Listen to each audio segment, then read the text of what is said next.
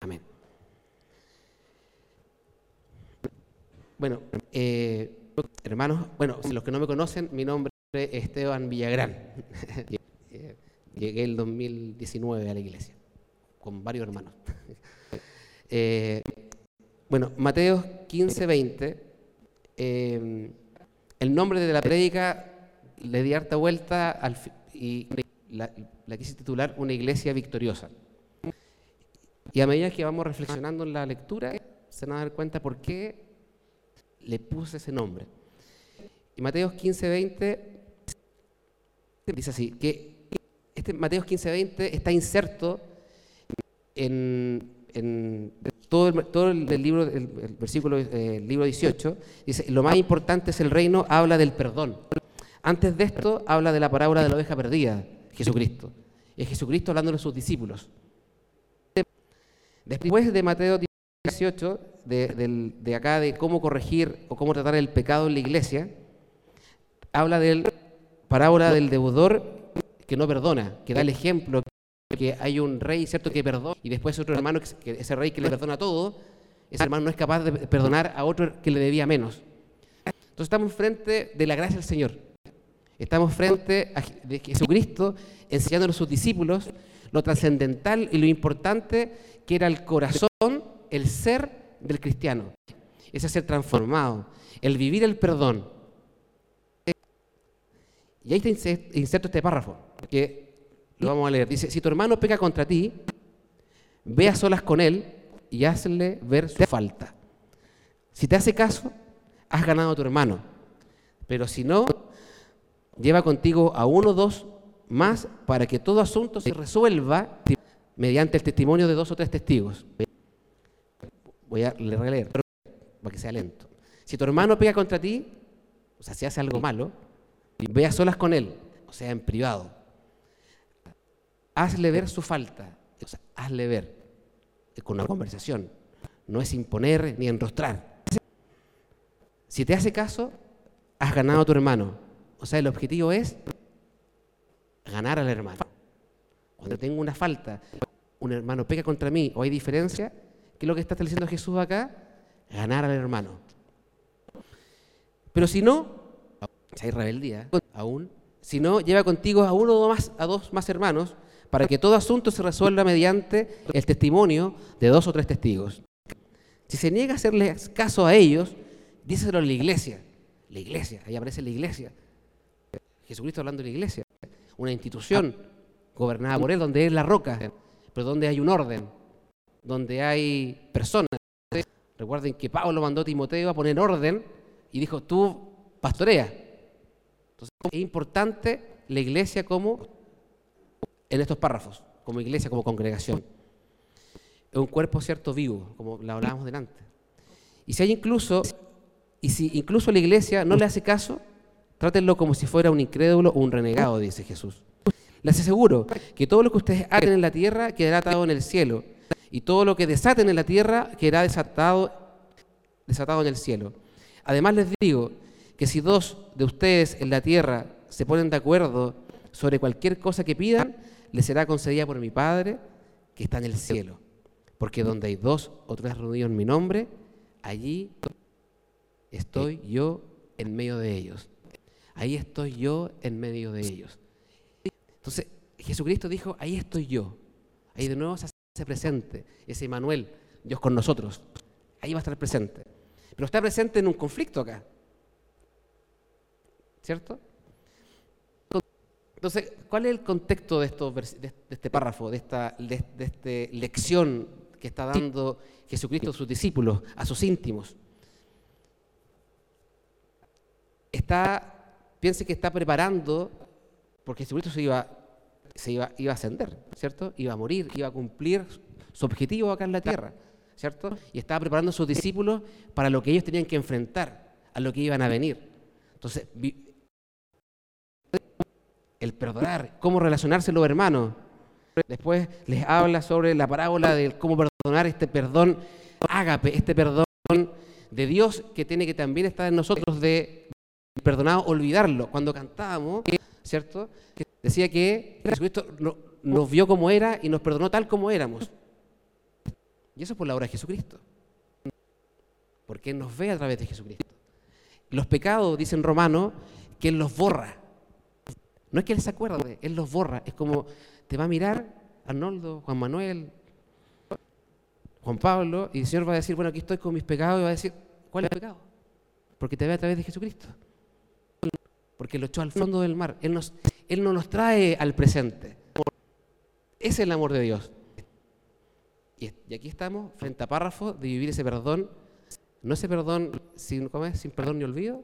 No, acá es, se borran, no están.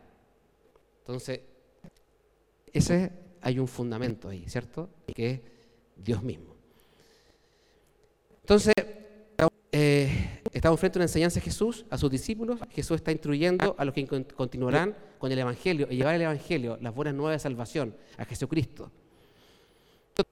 Este texto trata también sobre la actitud y la corrección a los que ofenden. Dios está estableciendo un procedimiento, una forma de actuar, una forma bíblica. Muchas veces nosotros nos encontramos, ¿cómo hacemos negocio?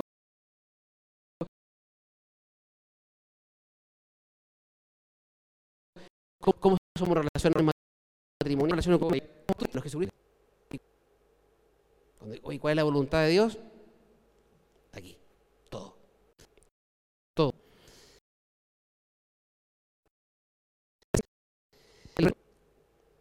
¿Qué es el principio de confrontar? Confrontar.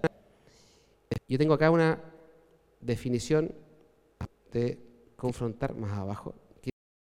El mundo, ¿cómo vive la confrontación? El mundo se vive la confrontación entendida como un choque relativamente entre fuerzas opuestas y tiene como la ambigüedad la experiencia y comunicación de la persona. O sea, una confrontación violenta.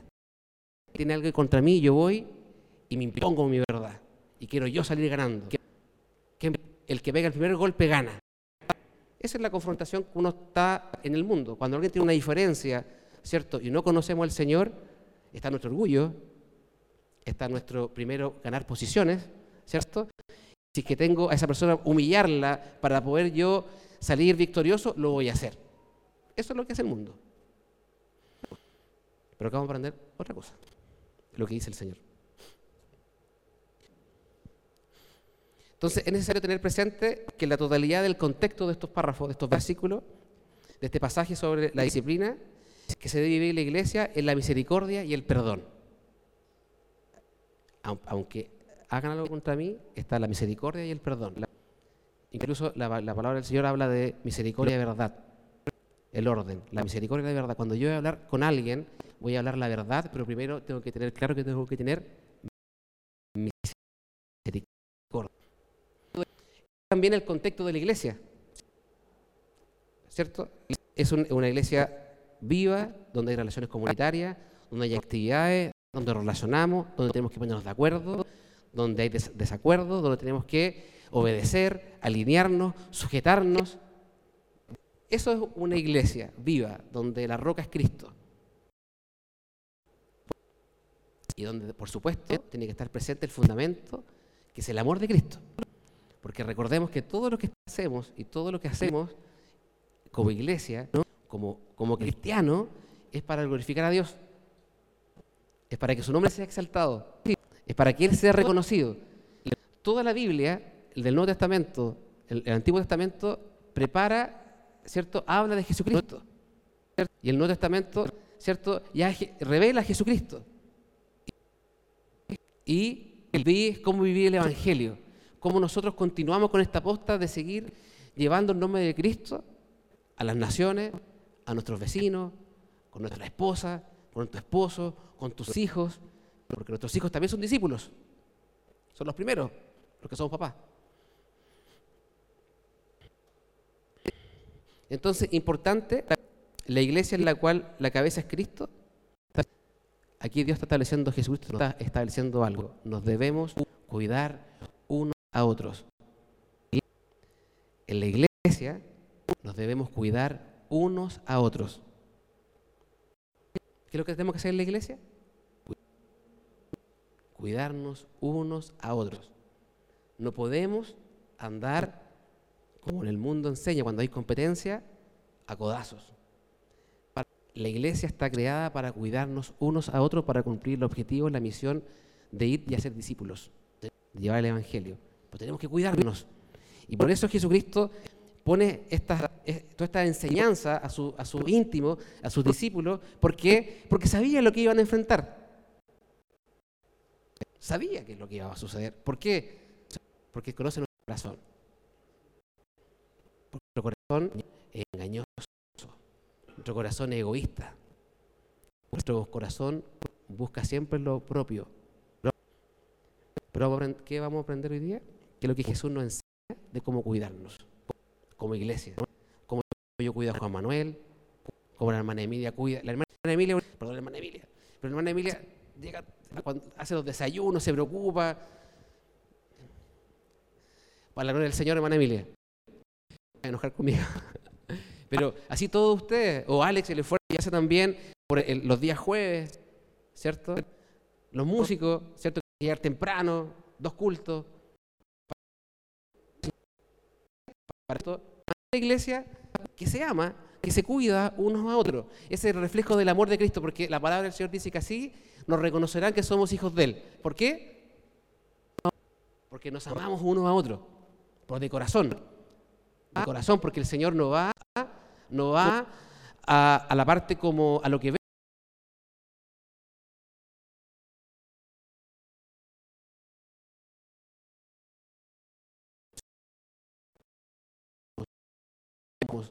¿Lo hacemos con amor genuino o por lo que dirán?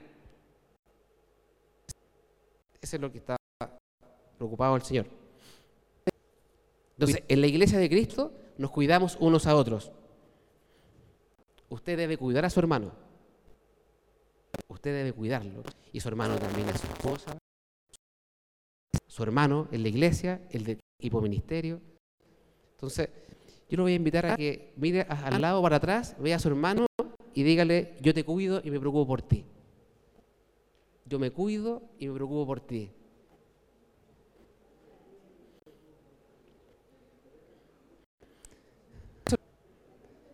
Porque eso es lo que quiere Jesucristo, que nos preocupemos y nos cuidemos.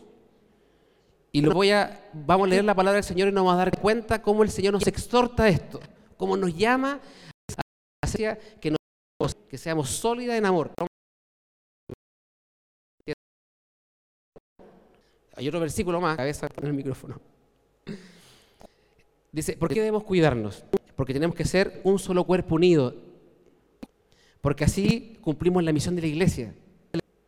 Hablar del Evangelio de Jesús, extender el reino de Dios, haciendo discípulos. Porque para esto debemos ser una iglesia en la cual solo la presencia de Dios sea evidente en cada uno de nosotros. El pastor dice, el eslogan de la iglesia, solo tu presencia hace la diferencia. Y eso tiene que ser algo que tenemos que ser conscientes de eso. Que la presencia de Dios en nuestras vidas va a ser la diferencia y nos va a ser, nos va a ser consecuente de lo que predicamos y lo que decimos ser. Para esto, nuestro, para esto, esto, nuestro carácter debe ser cada día más y más transformado al carácter de Cristo. ¿Cuál es el propósito de nosotros, de cada uno de nosotros? Cuando hablamos, ¿cuál es el propósito? Llegar a la, estatura del varón perfecto que es Cristo Jesús. Que el carácter de Cristo transforme mi vida. ¿Y cuál es el carácter de Cristo? Se humilló, perdonó, dio su vida. Ese es el carácter de Cristo. Podemos vencer porque tenemos la primicia del Espíritu Santo, que en Romanos 8 lo dice, lo cual garantiza nuestra victoria. No es por nuestras fuerzas, garantiza nuestra victoria. Es por, por el poder de su Espíritu. Y es por eso estamos acá reunidos. Nosotros somos hijos de Dios, lo cantamos, lo decimos, lo repetimos, sobre todo cuando estamos en problemas, ciertas dificultades. Yo soy hijo de Dios, yo soy hijo de Dios.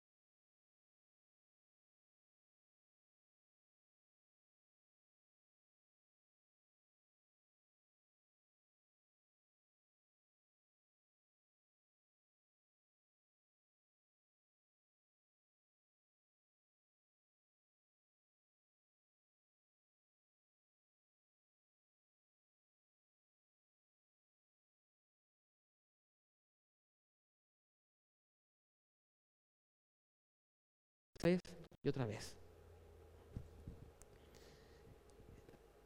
Entonces, ¿podemos vencer? Sí. Creyendo, obedeciendo. Leyendo la palabra del Señor y obedeciéndola. ¿Por qué? ¿Por qué? Porque tenemos el Espíritu Santo. El Espíritu Santo nos capacita para cumplir la ley. El Espíritu Santo nos capacita. Entonces debemos creer y obedecer la palabra del Señor.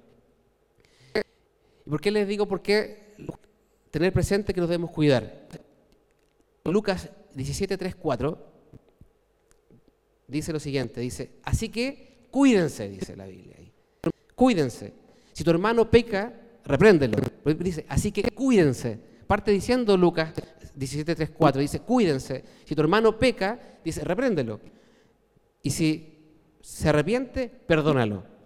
Aún si peca contra ti siete veces en un día y siete veces regresa a decirte, me arrepiento, perdónalo. Esa es la parte más fácil de leerlo. leerlo es la parte más fácil. Pero ahí dice, ahí dice la palabra del Señor, cuídense. Iglesia, cuídate. Cuida a tu hermano. No lo expongas. Romanos 12:5. También nosotros siendo muchos formamos un solo cuerpo en Cristo y cada miembro está unido a todos los demás. También nosotros siendo muchos formamos un solo cuerpo y cada miembro está unido a los demás. Jesús dijo, el que lo junta desparrama. Y aquí dice el Señor que tenemos que estar unidos en un solo cuerpo. Romanos 15, 14 dice, por mi parte, hermanos míos, estoy seguro de que ustedes mismos rebosan de bondad. estoy seguro que ustedes mismos rebosan, o sea, que, que sobreabunda la bondad, que se nota. Abundan en conocimiento y están capacitados para instruirse unos a otros. Ese capacitado, sin duda, es porque el Espíritu Santo nos capacita. Por lo tanto, Pablo ahí exhorta, diciendo, ustedes ya, Dios ya comenzó la buena obra, tienen el Espíritu Santo, y ese nos capacitó, tienen la palabra del Señor, la leen, la reflexionan, la conversan. Por lo tanto, ustedes pueden instruirse entre ustedes. Es instruirse también está ese procedimiento de cómo voy a pedirle perdón a mi hermano. Le voy a decir, mi hermano, me dañaste en esto. Estamos instruidos. El Salmo 133 dice, cuán bueno y cuán agradable es que los hermanos convivan en armonía. Es como el buen aceite que desde la cabeza va descendiendo por la barba, por la barba de Aarón, hasta el borde de sus vestiduras. Es como el rocío de Hermón que va descendiendo sobre los montes de Sión. Donde se da esta armonía, armonía. El Señor concede bendición y vida eterna. ¿Dónde concede bendición y vida eterna? Donde hay. Y la armonía la podríamos entender como la iglesia que se ama, que los hermanos se cuidan unos a otros. Antes de explicar, estoy haciendo como la introducción para poder explicar el versículo, el Mateo 18. Entonces, ¿qué debemos, ¿qué debemos hacer como iglesia? Como principio uno, debemos tener claro que debemos cuidarnos los unos a los otros.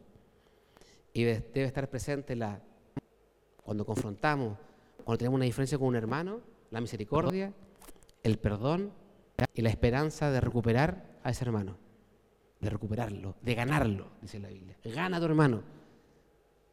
Es como ir con, como, con el único anhelo y deseo de que ese hermano restaurar la relación. No quiero yo imponer mi verdad, lo que está ahí.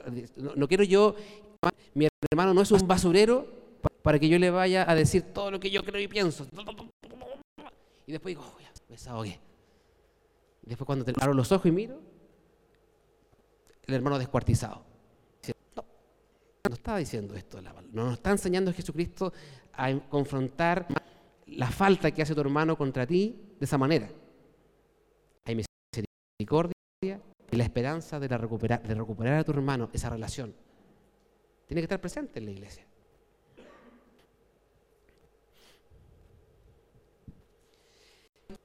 En Deuteronomio 19:15, ¿lo tengo? Sí. Jesucristo cuando hace esta, eh, eh, hace esta, esta enseñanza, se basa en la ley, en, en Deuteronomio 19.15. Por eso habla de los testigos. Pero cuando uno lee, ¿cierto? Voy a leer Deutero- Deuteronomio 19.15. Dice, un solo testigo no bastará para un acusado de cometer algún crimen o delito. Todo asunto se resolverá mediante el testimonio de dos o tres testigos. Incluso si uno leyendo Deuteronomio 19.15, testigo junto con otra persona, lo van, van a recibir el castigo que ellos estaban pidiendo para el que había ofendido. Jesucristo se está basando en algo como judicial, algo importante, relevante para establecer este procedimiento a sus discípulos. No, no lo dijo así como que los testigos, porque estos testigos, este procedimiento era indicado en la costumbre judía, en los rabinos. Exigían que uno comenzara con la reprensión privada primero.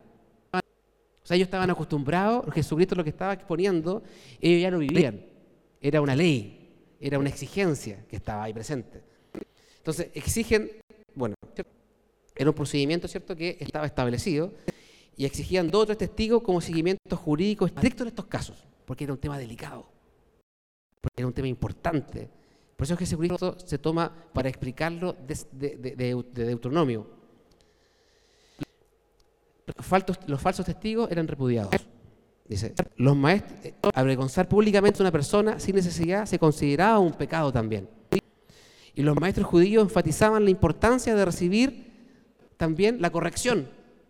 Era importante también corregirnos.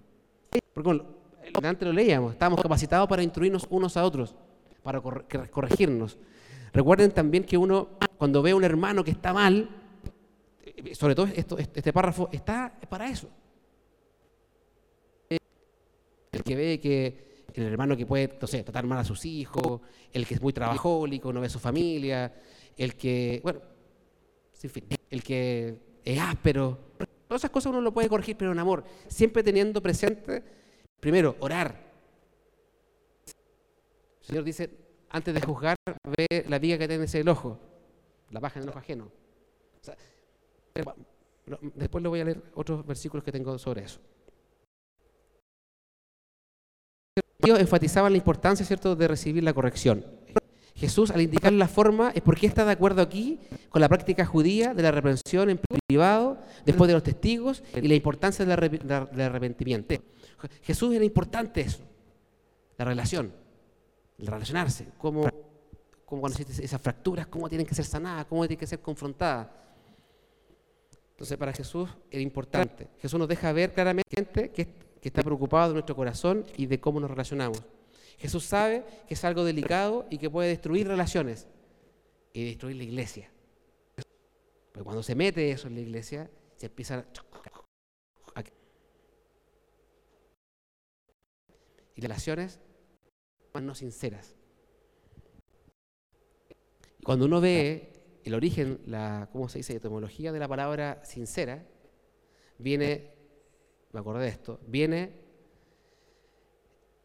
de cuando uno toma, en la, cuando uno, en la antigüedad se tomaban las cosas, no sé, un florero, ¿cierto? Y si estaba roto, las personas llegaban y lo pintaban de cera para que no se viera el daño. Pero cuando uno lo llevaba, esto a la luz, ¿cierto? Se veía el, el, se veía el daño que tenía. Entonces, una relación sincera, y cuando uno lleva esta relación a la luz, no está quebrajada. Por eso el Señor habla del corazón y no de, de la boca para afuera. Por eso al joven, al joven rico, cuando lo que tenía que hacer, se sintió mal, ¿cierto? Porque vio su corazón. El joven rico cumplía con todos los procedimientos, todo, la, todo lo externo. Regalaba, donaba, pero en realidad en su corazón no estaba circuncidado.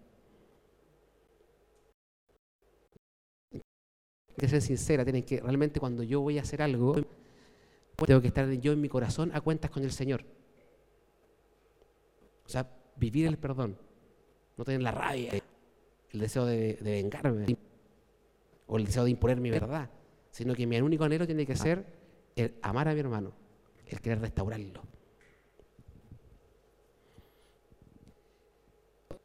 El crecimiento de la iglesia provoca estas fricciones.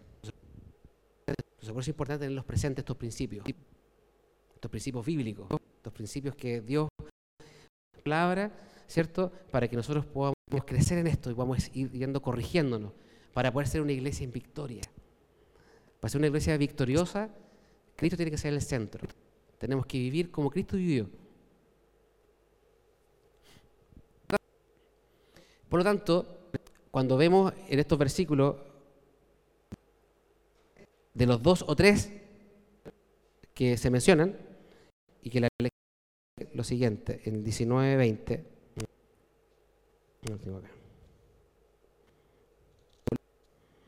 también les digo lo siguiente, si dos de ustedes se ponen de acuerdo aquí en la tierra con respecto a cualquier cosa que pida, mi Padre que está en los cielos lo hará. ¿Sobre qué tienen que poner de acuerdo estos, testigos? Porque está hablando, lo más probable es que se refiera a los mismos testigos que se refirió en los párrafos anteriores. ¿A qué se tienen que poner de acuerdo? En orar, para que haya perdón, restauración en esta relación que se está friccionando. Donde hubo un, pecado, alguien, alguien humilló y otro se sintió humillado. Entonces esos testigos, el objetivo de esos testigos,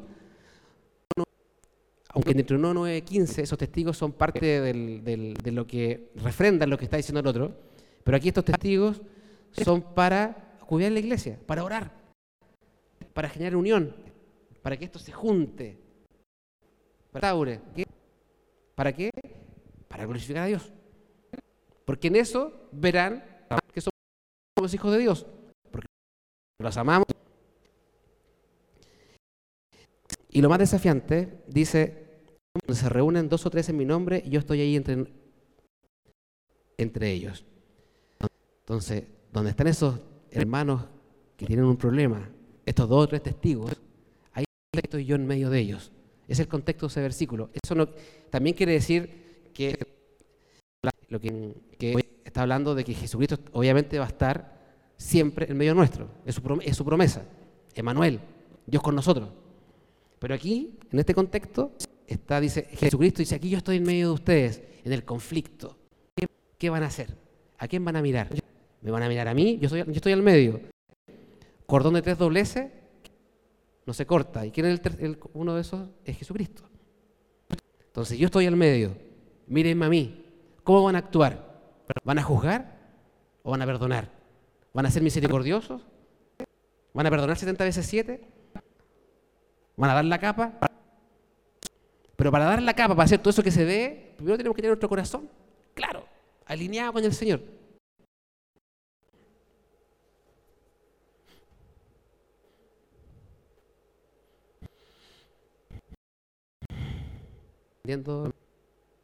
Si no me corrigen.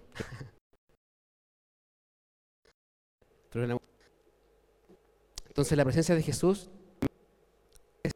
en medio de su iglesia tiene que reflejarse en todo. En los mejores momentos y en los peores momentos. esos testigos, esos hermanos que están ahí, al frente, que tienen que orar, que tienen una responsabilidad de unir la iglesia, de que haya amor, misericordia, perdón, lo podemos ver en 1 Juan 5.16. Primera de Juan 5.16. Dice, si alguno ve a su hermano cometer un pecado que no lleva a la muerte, ore por él. Y Dios le dará vida. ¿Qué tenemos que hacer? Orar antes de. Me refiero a quien comete un pecado, dice que no lleva a la muerte. Hay un pecado que sí lleva a la muerte y en ese caso no digo que se ore por él. No voy a entrar en ese detalle. La base de esta enseñanza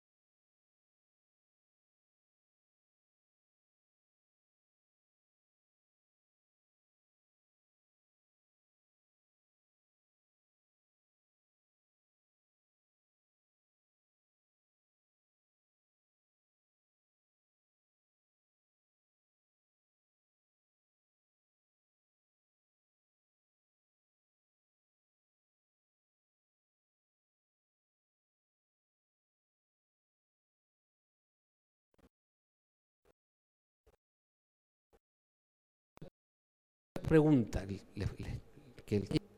¿cómo estamos llevando a cabo nuestras confrontaciones acá en la iglesia? ¿Cómo lo estás haciendo tú? ¿Tenemos presentes estas enseñanzas de Jesús? ¿Nos cuesta? ¿Juzgamos demasiado? ¿Criticamos demasiado? ¿Nos falta amor? Tenemos que pedirle ayuda al Señor. ¿Pa- ¿Para qué? Para poder ser una iglesia en victoria. Para que podamos ser una iglesia que glorifica al Señor. Para que pueda ser una iglesia cuando digamos, aquí estamos reunidos dos y tres y muchos, y tú estás en medio nuestro. Donde ese carácter de Cristo lo podemos nosotros también replicar a través de nuestras relaciones. Entonces, como objetivo tenemos que guardar al hermano.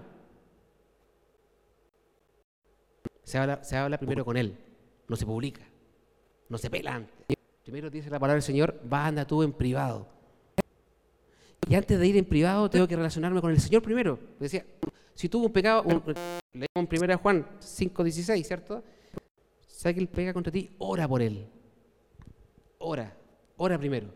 Ora por ti, por tu corazón, por el de tu hermano, por esa relación, por Cristo.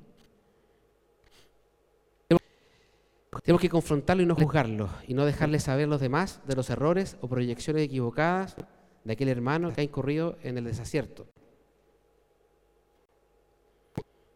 Tenemos como objetivo ganar al hermano. Debemos ganar al hermano. Cuidarnos unos a otros. Glorificar a Dios. Esto obviamente es replicable tanto en la iglesia, como lo está hablando Jesucristo, en sus hermanos, y en toda relación que tengamos nosotros, nuestro trabajo, eso eh, en, nuestro, en la universidad, los que estudian, con nuestras esposas, nuestros hijos, nuestras familiares. Por, por lo tanto, nuestra vida debe dar testimonio de la presencia de Dios. Nuestro ejemplo en todo debe ser Cristo. Porque uno dice, pero ¿cómo voy a hacer esto? Bueno, recuerden que nuestro, bueno, de partida está en la Biblia, Jesucristo está haciendo sus discípulos, pero también Cristo nos dejó él su ejemplo. Y, lo, y lo- Pablo lo, lo recalca en Romanos 15, 1, 19. Pablo dice lo siguiente, los fuertes en la fe, entonces ya está catalogando a hermanos, debemos apoyar a los débiles, dice. Los fuertes en la fe debemos apoyar a los débiles, no postergarlos, no dejarlos fuera, no humillarlos.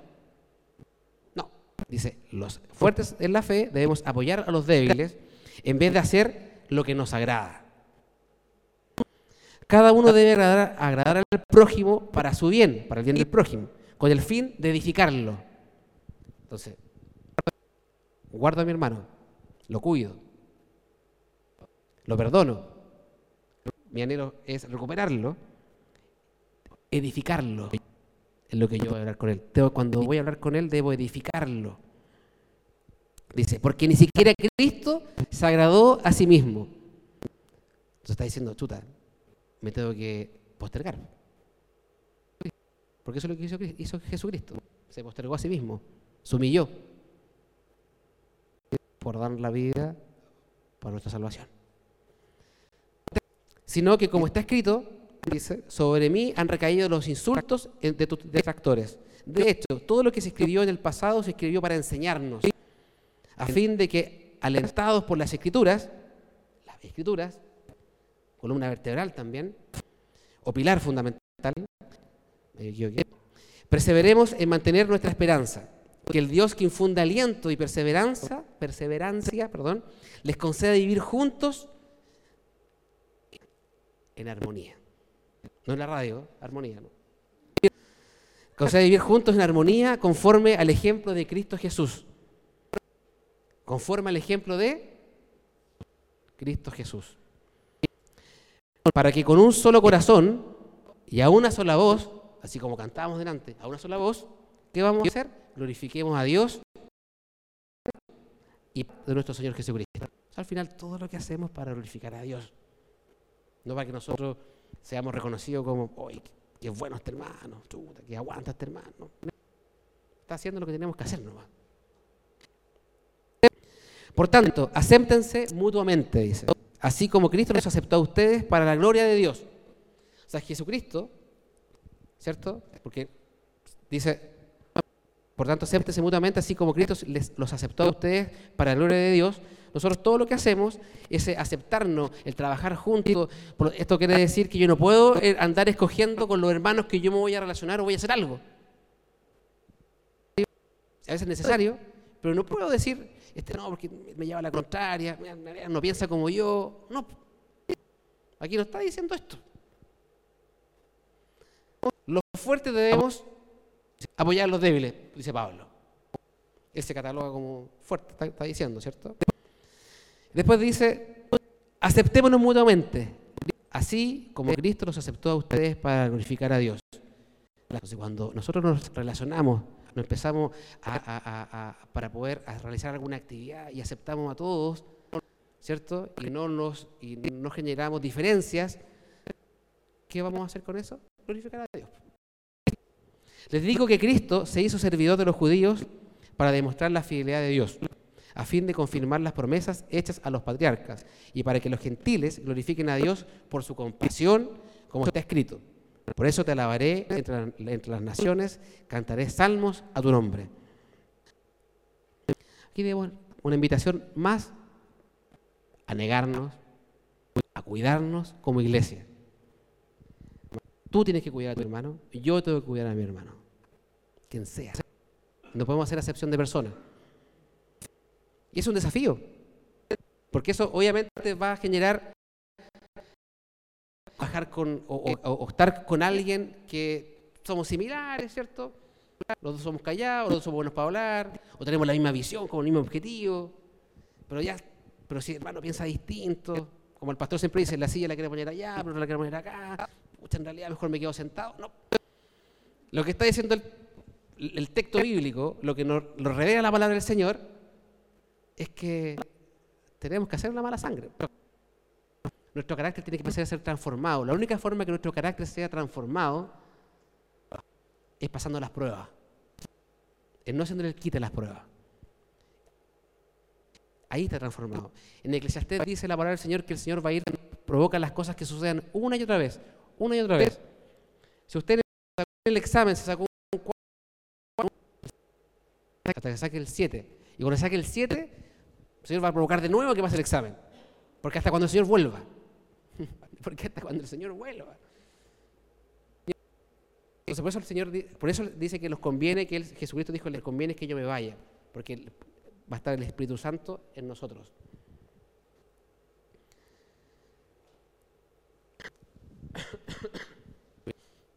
Estoy terminando.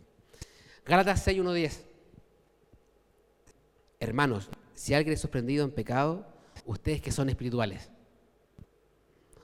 Hermanos, ustedes que son espirituales. ¿Qué es lo que en Romanos dice que los que piensan en la carne de la carne son y los que piensan en el espíritu son del espíritu? ¿Y a qué se referirá? Hermanos, si alguien, si alguien es en pecado, ustedes que son espirituales, dice, deben restaurarlo con actitud humilde.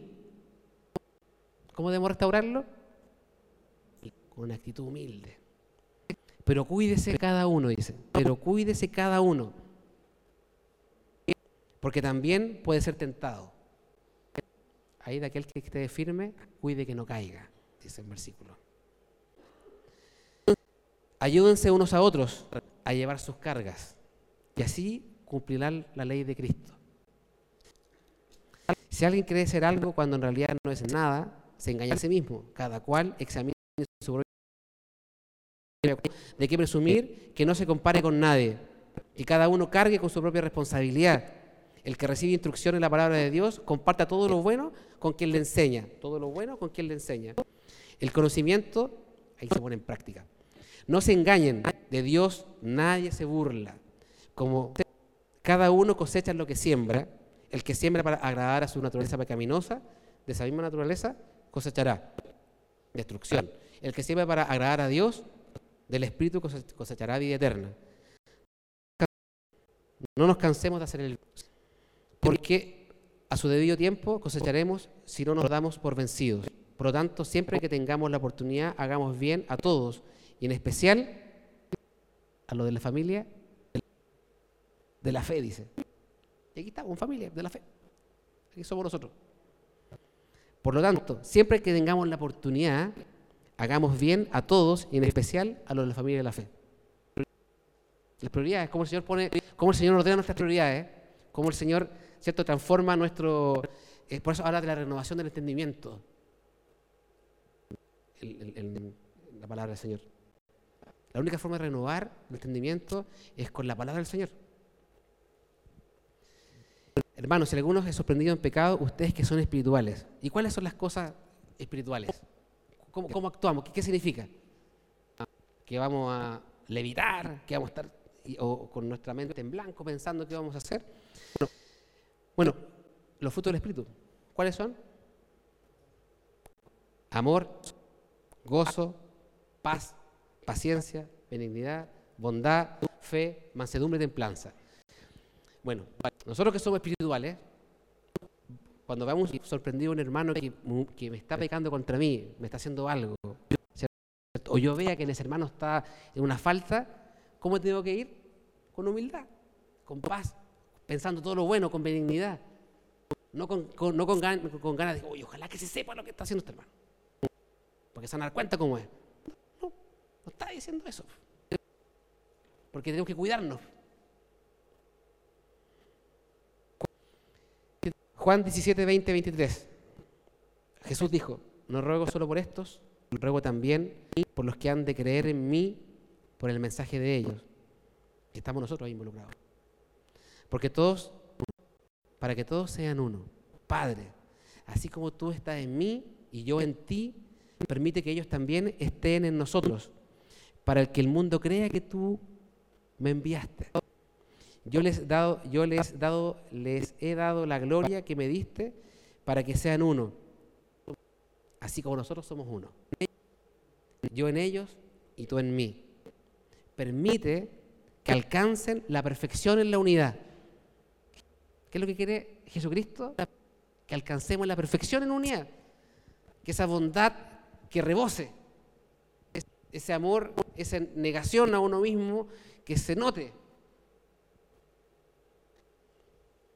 Permite que alcance la perfección la unidad y así el mundo reconozca que tú me enviaste y que los que han y que lo que has amado a ellos tal como me has amado a mí. Y así el mundo reconozca que tú me enviaste. Cuando alcancemos la perfección la unidad.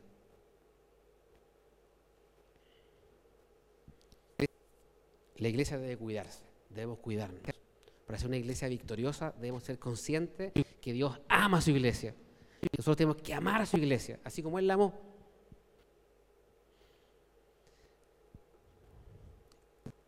En Santiago 4.1, 11.12, habla del origen de las disputas y las peleas en la iglesia. Dice, ¿qué es lo que causa las disputas y las peleas entre ustedes?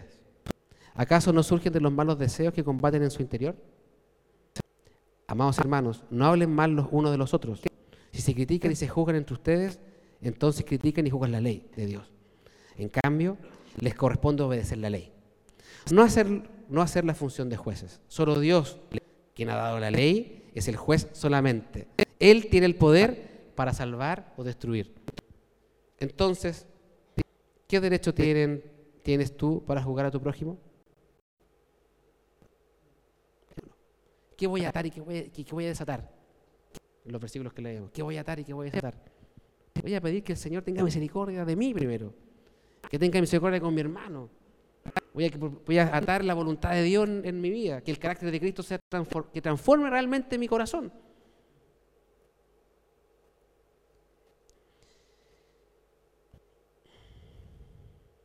Ahora termino. 1 Corintios 15, 57, 58. Dice, más gracias sean dadas a Dios que nos da la victoria por medio de nuestro Señor Jesucristo. ¿Por qué nos da la victoria? Por Jesucristo. Así que hermanos míos, así que hermanos míos amados, estad firmes y constantes, creciendo en la obra del Señor siempre, sabiendo que vuestro trabajo en el Señor no es en vano.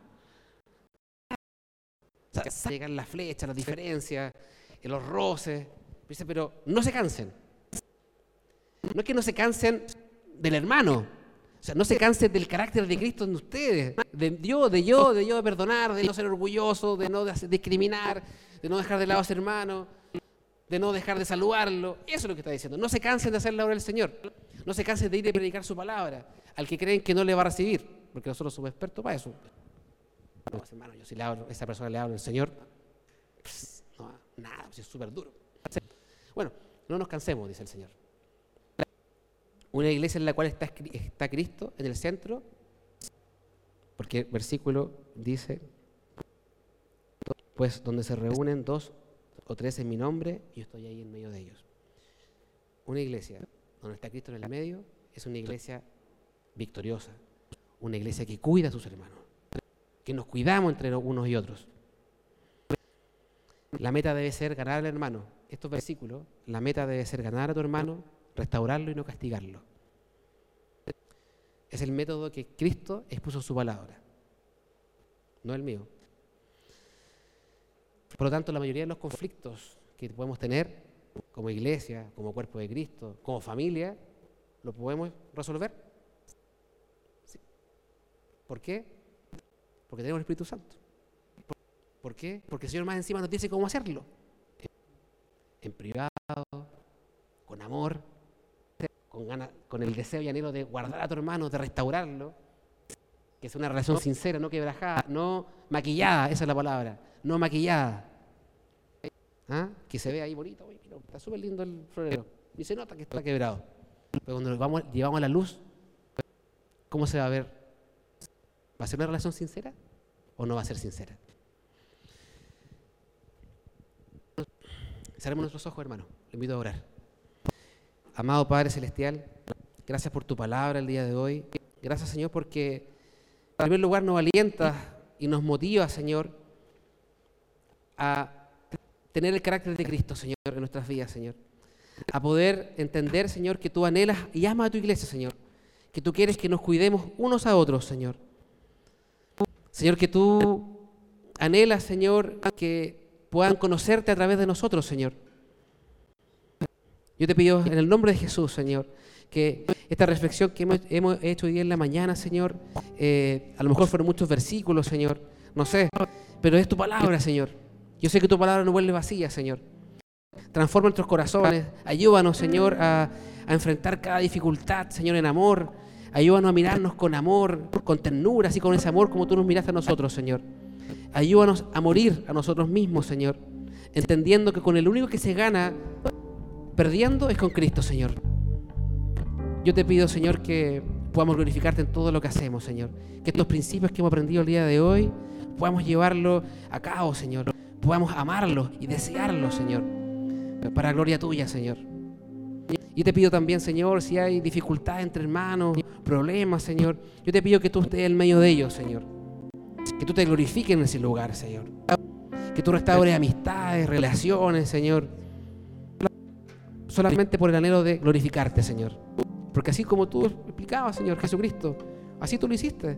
Para glorificar a, Dios. Para glorificarte, Señor. Ayúdanos, Señor, a hacer esa iglesia en victoria.